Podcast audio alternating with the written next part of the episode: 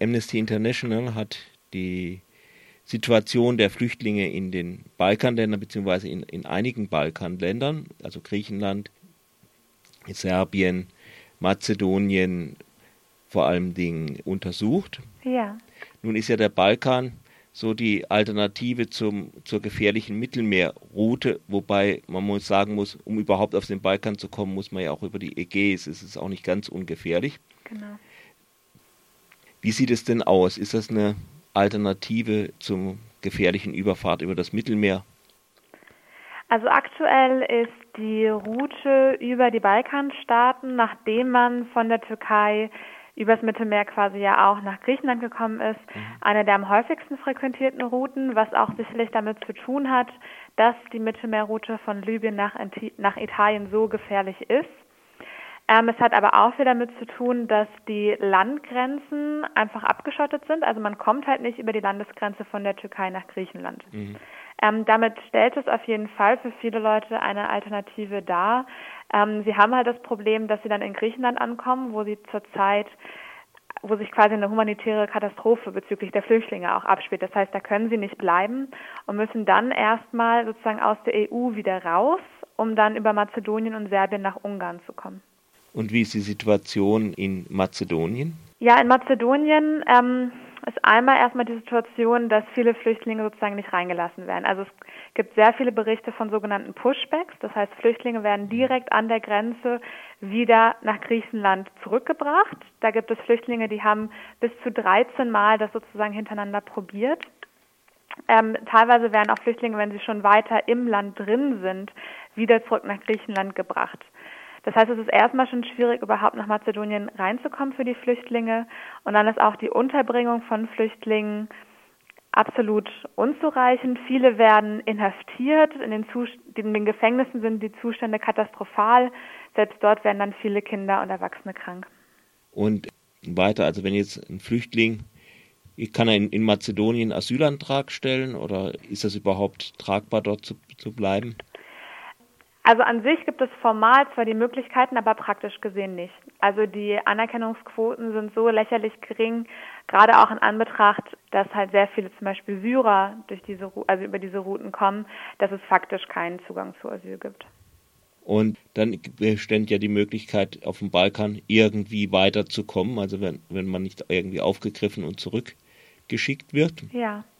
Äh, wie sieht es dann da weiter aus nach Mazedonien? Genau, die Flüchtlinge versuchen dann von Mazedonien auch nach Serbien zu kommen. Hier erleben sie eigentlich erstmal an der Grenze wieder die gleiche Situation. Also sie werden auch wieder sozusagen von serbischen Grenzbeamten nach Mazedonien zurückgeschickt. Dann kann es dazu kommen, dass sie auch wieder nach Griechenland zurückgeschickt werden. Also wir leben, erleben hier so eine Situation der Kettenabschiebung durchaus auch. Auch kann es zu Übergriffen kommen. Also es gibt durchaus Berichte davon, dass Grenzbeamte oder Polizisten auch Flüchtlinge schlagen oder verprügeln. Mhm.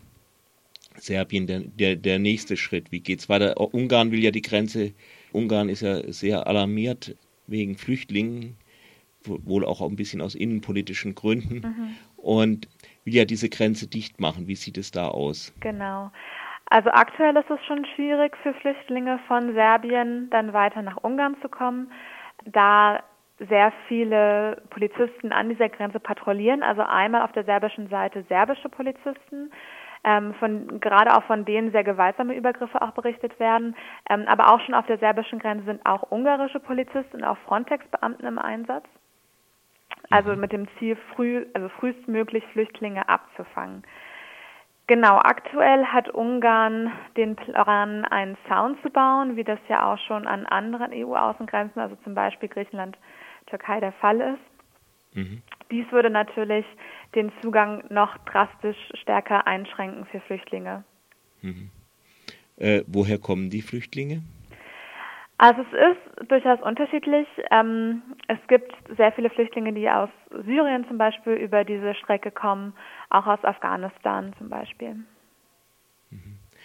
Ja, äh, was jetzt die Europäische Union betrifft, also äh, die Staaten der Europäischen Union haben ja äh, ein, ja, äh, ein Recht, dass man kann da Asyl beantragen, mhm. aber ähm, gut, wenn niemand kommt, dann äh, fällt das natürlich flach. Äh, wenn jetzt nun überall die Zäune entstehen und es kommt niemand, ähm, ist doch ein bisschen na, äh, Augenauswischerei mit diesem Asylrecht. Ja, also Amnesty International fordert auch von der EU, mehr Flüchtlinge aufzunehmen. Oft besteht hier die Annahme, dass quasi alle Flüchtlinge schon in die EU wollen oder hier sind, aber Fakt ist, dass 86 Prozent der Flüchtlinge weltweit von Entwicklungsstaaten aufgenommen werden und die EU ist eine Gruppe von Ländern, die durchaus die Möglichkeit hat, noch sehr viel mehr Flüchtlinge mhm. aufzunehmen.